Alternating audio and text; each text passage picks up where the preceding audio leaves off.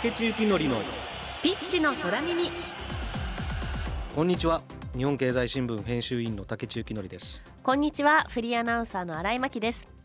竹地幸典のピッチの空耳第50回の放送ですこの番組ではサッカー界などからゲストをお招きして長年サッカーを中心に取材活動をしてきた日本経済新聞の竹地幸典編集委員がピッチの裏側にあるストーリーやゲストの方のキャリアから描かれる人物像などサッカーをベースに幅広い情報をお届けする番組です。さあ今月の7日インテルマイアミとヴィッセル神戸の親善試合が行われました。竹内さんこちらは見に行ってらしたんですよね。言ってました。はい。注目のメッシ選手も出場しましたがどうご覧になったんでしょうか？いやもう素晴らしかったですね。そうですか。カタールのワールドカップの後をはい。日本に来たのはこれが初めてだったので、はいでちょっとあの怪我を抱えてるっていうんで、はい。出ないのかなっていう話もあったんでええええ。実はあんまり期待してなかったんですけど、うん。もう出てこないんだろうなと思ってたらはい。後半の途中から出てきましてええ。やっぱり格の違いっていうかもう全然ものが違うなっていうのを客席から見られて本当に嬉しかったです。やっぱり会場も盛り上がったんじゃないですか出てきたら。大きなスクリーンにベンチにいるメッシが映るたびにお客さんが騒いでね出てくれ出てくれみたいな 騒ぎ方して。ええ してたんですけどはい。もうあれはお客さんも満足したんじゃないですかね。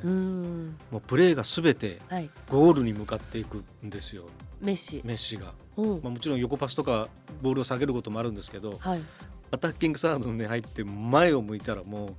とにかくゴールに生まれるようなプレーにもうひたすらこうギアを上げていくのであそういう体勢になった瞬間にもうなんか見てる方もアドレナリンがーはい。来るぞ来るぞ来るぞっていう感じになって上がるっていう、うん。うんうんあれがやっぱりスーパースターっていう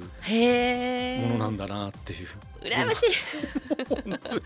はい。竹内さんがすごく生き生きと話してるのが分かりました。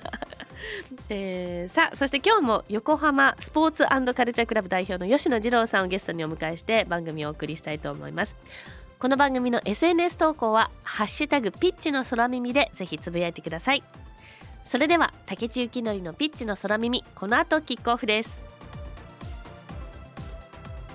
この番組は日本経済新聞の協力でお送りします。竹地幸典のピッチの空耳今回のゲストは前回に引き続き J3 クラブの YSCC の吉野次郎代表です。地域に根ざすスポーツクラブである YSCC は他の J クラブとは異なる特徴を持つクラブとしても知られています。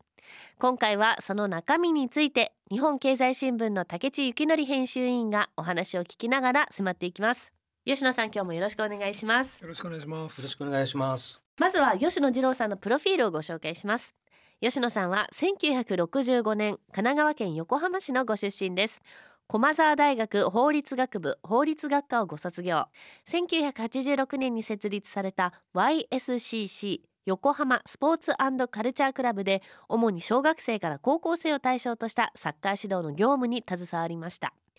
2002年 NPO 化に伴い NPO 法人 YSCC 理事長に就任されます。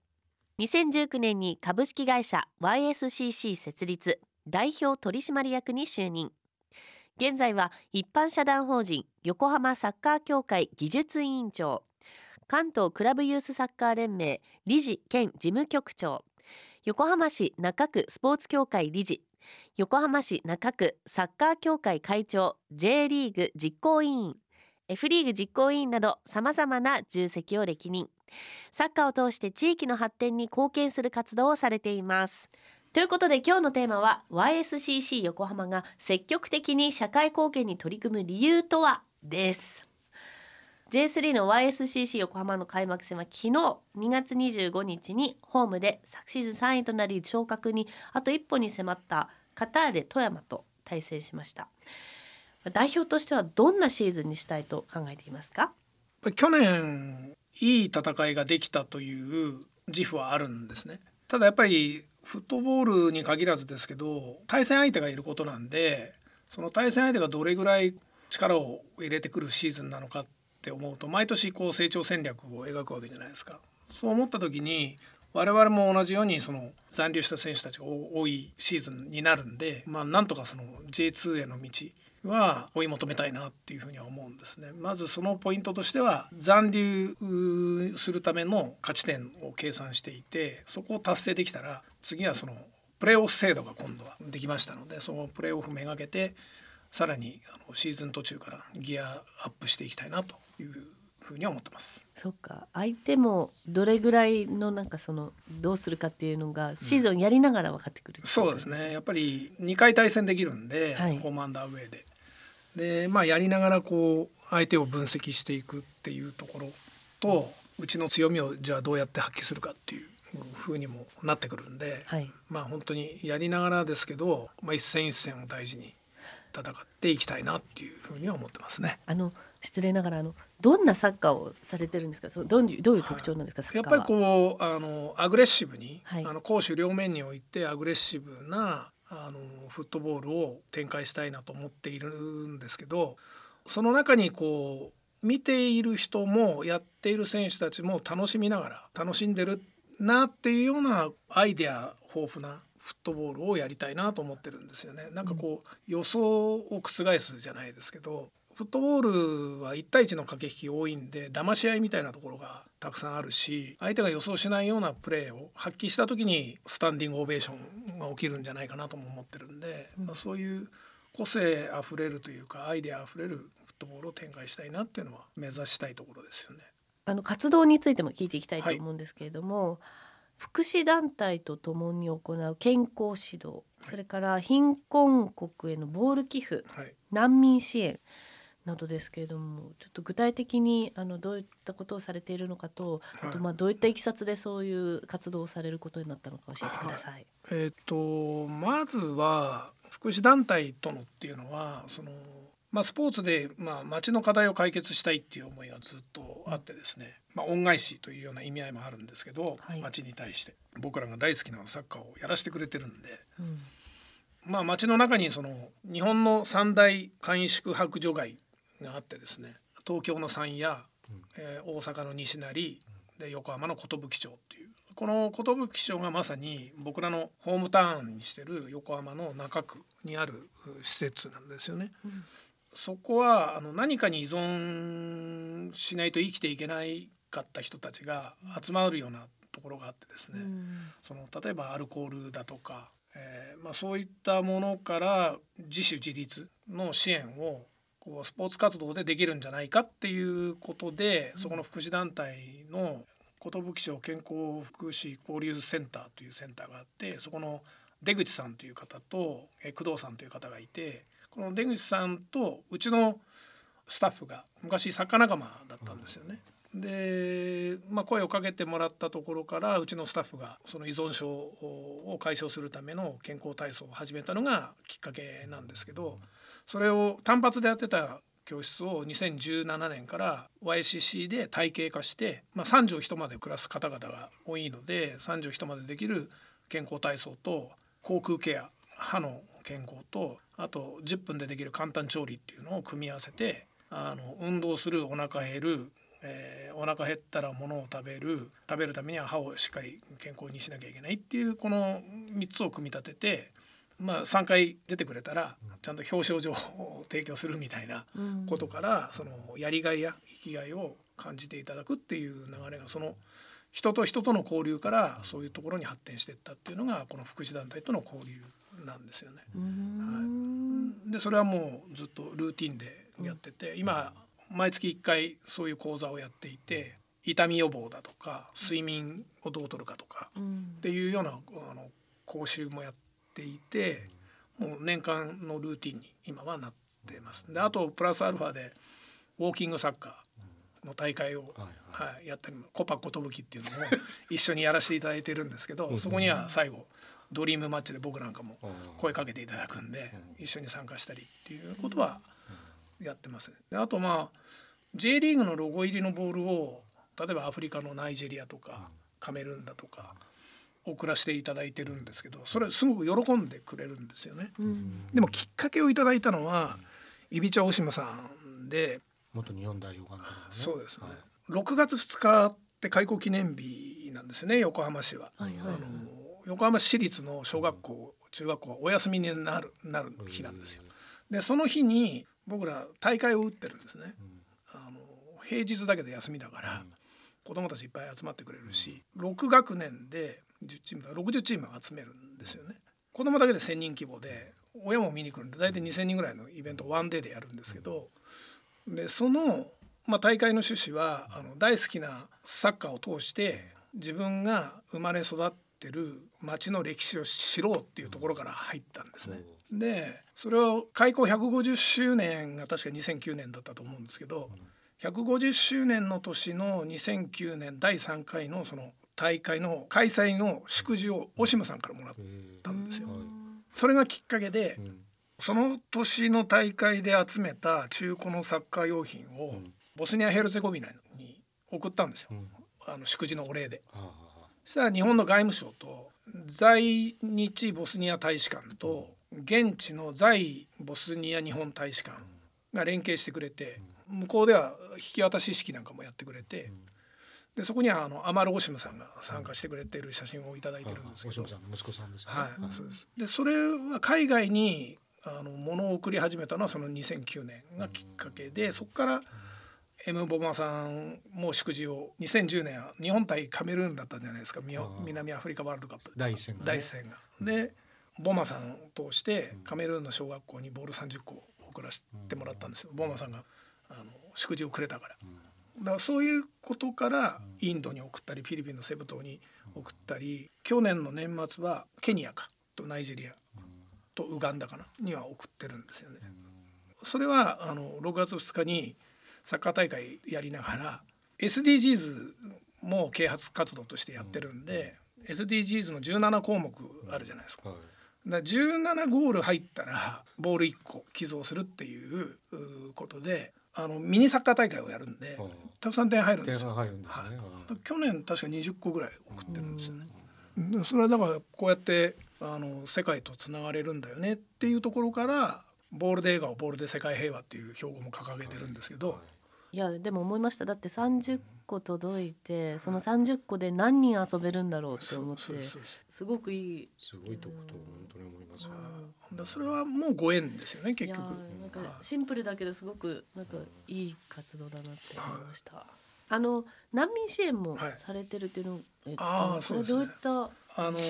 ワールドカップの予選で日本に来たミャンマー代表のゴールキーパーピエリアン・アウンという選手がまあその整列の時にはい。国歌が流れる時にね。はい。あ三本指を立てたと、まあそれは僕も見てたし、で朝ニュース見てて、ピエリアンがその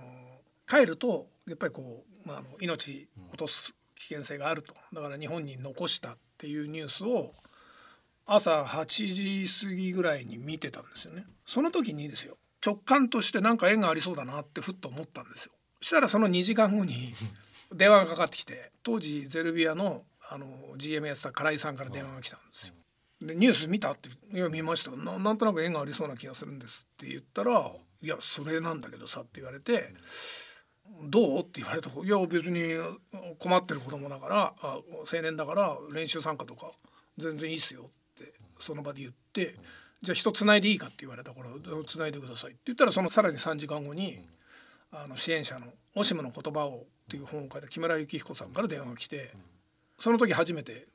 のコンタクトなんですけど「ぜひあの練習参加機会を作りたいと思います」って言って結局その月6月の後半にあの参加してもらおうと思ったんですけど一番大変だったのは内部調整でヤフーニュースに出るコメントってあるじゃないですか。はい。あある意味ヘイトスピーチ的なにさらされたんですよ僕らあのお前らそんなことをしねえと自分たちの価値あ上げられねえのかぐらいのこと書かれたりとかあと直接メールも飛び込んでは来てたんですよクラブに。でそれに対してやっぱりこうスタッフが警戒心が高まったというかだからそこの調整するのはすごく一番大変だったんで、まあ、その調整の内容で言うと、まあ、まずじゃあニュース出て2週間休んでいいよって言ったんですよ。で2週間で足んなかったら1ヶ月休んでもいいっていう話をしてまあでも最後の最後いや目の前で転んでる人がいたら手差し伸べるのが当たり前でしょみたいな話をしてで受け入れたんですよね。で残念ながらちょっとプロ契約はできなかったんですけどボールで映画をボールで世界平和的な感覚でやっぱり困ってる子がいたら助けるよみたいすごいいろいろつながったんですね。だから最初に吉野さんがそのニュースを見てな、はい、ピンときたそれはね本当に来たんですよ。だからあなんか縁ありそうだなっていう。口走ったしたら吉野さんに連絡しようっていうその思った方も。まあそれまでこう多国籍チームみたいな感じなんですよ。やっぱり横浜ならではというか、うん。あのピエリアンが来る前に香港代表選手もいたし、うん。えっと日本とデンマークのハーフの子もいたり、うん。日本とフィリピンとか日本とペルーとかであと日本とベナン共和国とかあとナイジェリアの子がいたりとかっていう意味ではうん。多国籍クラブだったしあともう一個言うとジェンダーのところでコーチとして雇ってた子があのカミングアウトしてきたんででもお前の実力別に変わんないからいいよいてっていうふうにこう女性化してったスタッフなんかもいたし当時いたし。うんだからそういう意味ではだから何？みたいうん。な人じゃんみたいな。そそんな感じでしたね。はい。すごい。あのなんて形容すればいいんだろうっていうその今自分の言葉のね至らなさを感じてるんですけどななんでこうあの考え自体にボーダーがないっていう。これは多分ですよ。多分自分は今こういう地位に立たせていただいてますけど大したことない人間に対してこうやってなんか声かけてくれる人たちとか集まってきてくれる人たちがいるわけで。ね吉野さんだったらっていうだからだからなんだろうそそうういう人たちをうん排除する必要性ないじゃんみたいな。うん。せっかく声かけてくれてんだからいいよ。一緒にご飯食べようよとか一緒にお酒飲もうよとか一緒にサッカーやろうよみたいこんな大雑把なくくり方するとちょっと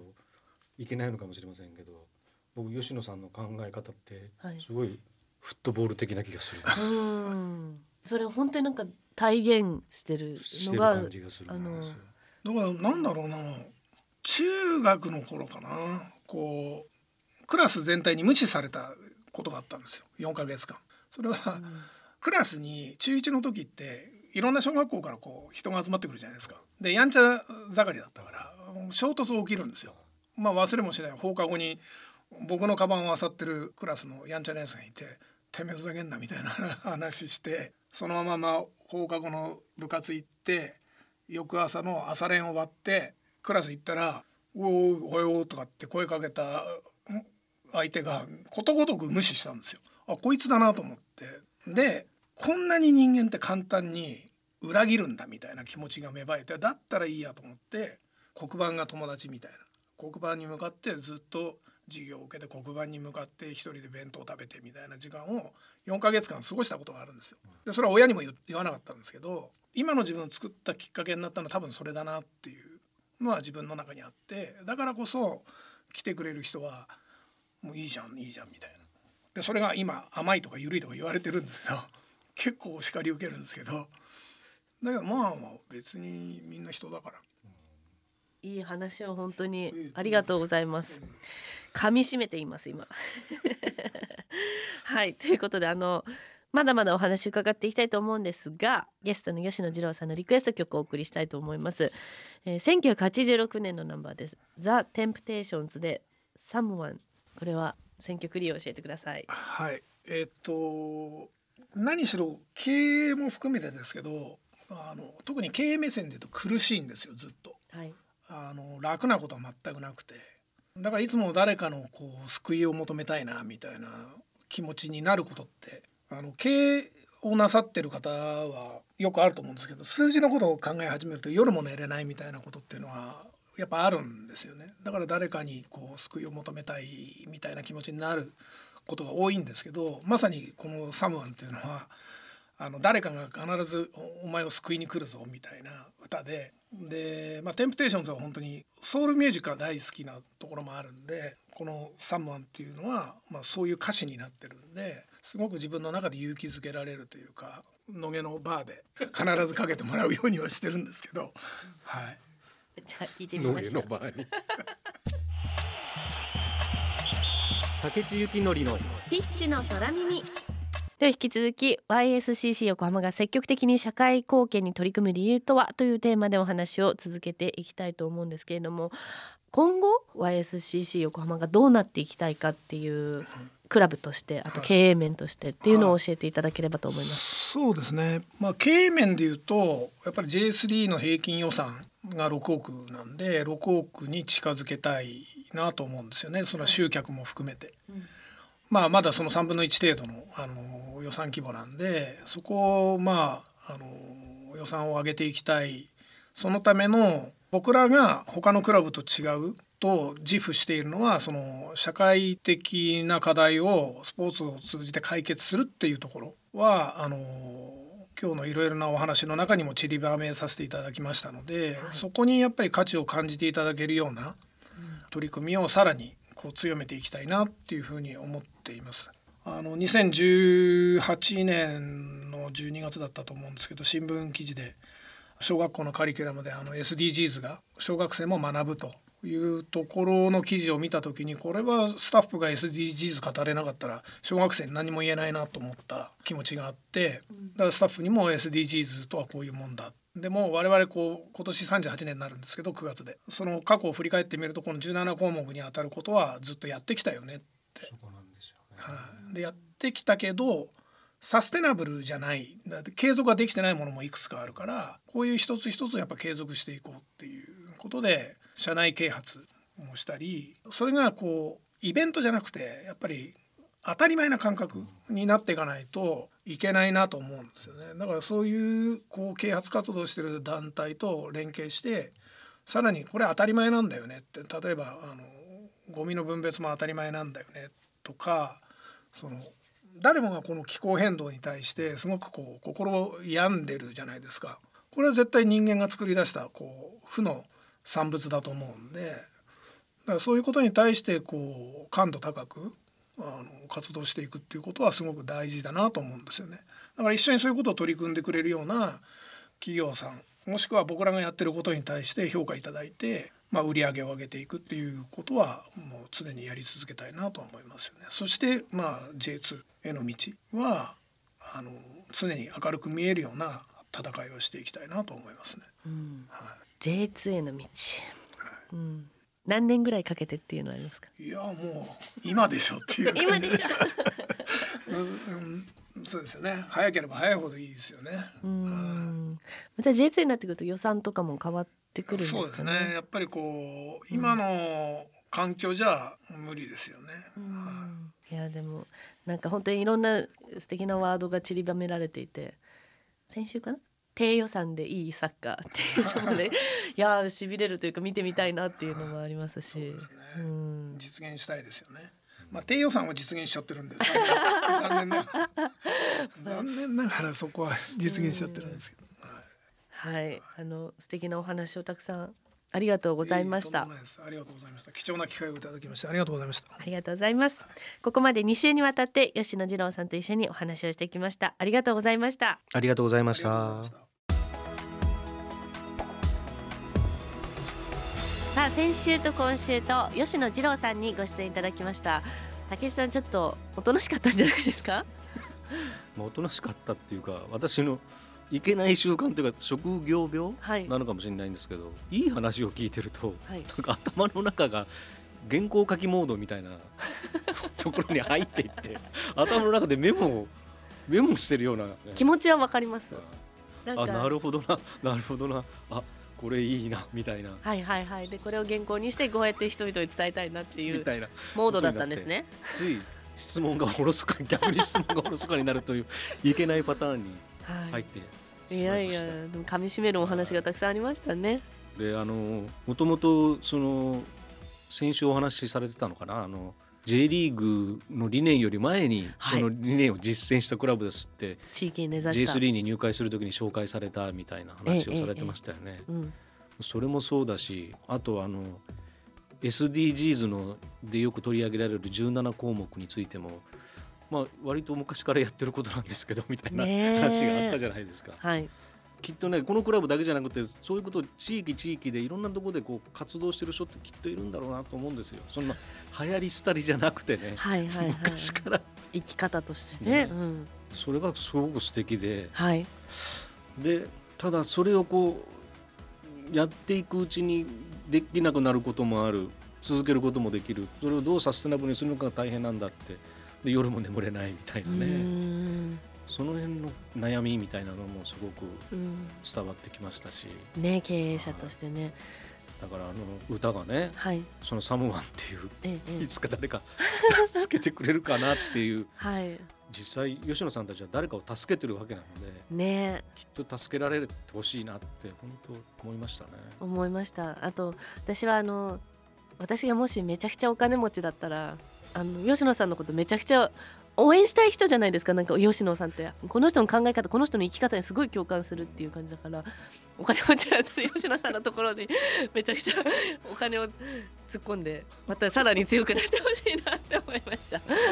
そうですね。うん、あともう今の自分の息子はすごいまだちっちゃいですけどいつか吉野さんのところに入ってもらっていろいろ学んでほしいっていうふうにさっき伝えたら同じことを他の人にも言われたって言ってましたね。本当魅力的な方でしたね。はい。名言がたくさん飛び出ました。あの竹内さんいつか原稿にしてください。さあ番組はラジコのタイムフリー機能によって放送後も1週間お聞きいただけます。そしてラジコには番組を SNS でシェアする機能があります。ぜひ番組を拡散してください。放送後にポッドキャストでも配信します。さあそろそろお別れのお時間です。次回の放送は3月18日の月曜日午後6時からです。次回もお楽しみに。お相手は日本経済新聞編集員の竹地幸則とフリーアナウンサーの新井真希でした。この番組は日本経済新聞の協力でお送りしました。